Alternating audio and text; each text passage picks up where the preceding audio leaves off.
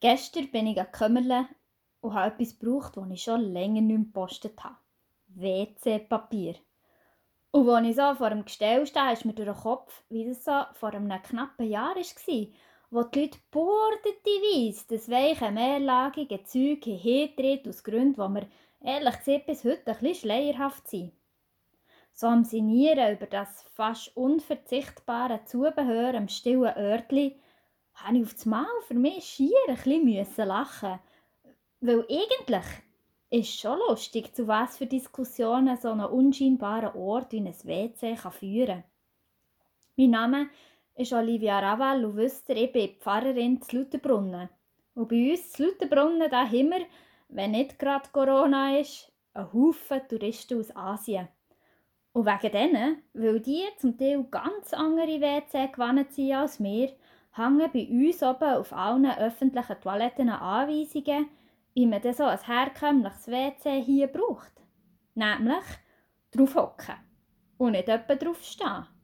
Und das gebrauchte Papier bitte schön in die Schüssel und spülen und nicht etwa in den Köderkübel nebendran. Ja, so selbstverständlich und logisch ist es eben nicht, wie wir vielleicht meinen. Und alle, die schon in fernen Ländern sind reisen, haben wahrscheinlich im eigenen Leben Ähnliches erlebt. Dann seid ihr vielleicht auch schon vor so Gebilden gestanden, wo ihr irgendwie nicht genau gewusst habt, wie ihr da jetzt sollt. Wenn ihr dann überhaupt herausgefunden habt, welches WC jetzt für euch gedacht wäre. Weil es kann schon dort scheitern. Was, wenn ich diesen Zeichen nicht angesehen habe, dass jetzt ein Dame- oder ein Herren-WC ist? Dabei müsste das gar nicht so schwer sein. Unisex-WC heisst auch die Lösung. Also ein WC für alle Leute. Das wird nämlich die Frage, von welchem WC auch für all die einen Haufen angenehmer machen, die sich nicht einfach so ganz klar zu ihrem Geschlecht zuordnen Für diese Menschen kann das nämlich zu sehr unangenehmen Situationen führen. Aber oh, Bots, da gehen die Emotionswogen hoch, wenn solche Vorschläge kommen. Als wäre das der unerträglichste und unzumutbarste Gedanke auf dieser Welt, dass alle am gleichen Ort ihr Geschäft verrichten. Dabei wäre das, wenn man den Paulus mal wirklich ernst nimmt und das alles durchdeicht, eine sehr christliche Sache.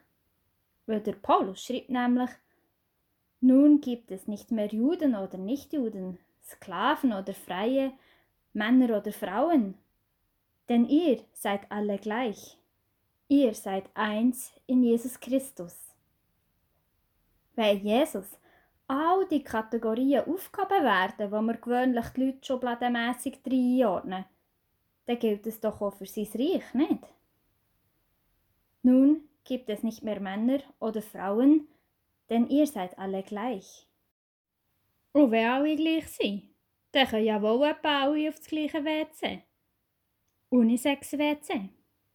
Ein bisschen himmelreich. Manchmal könnte es auch so einfach sein.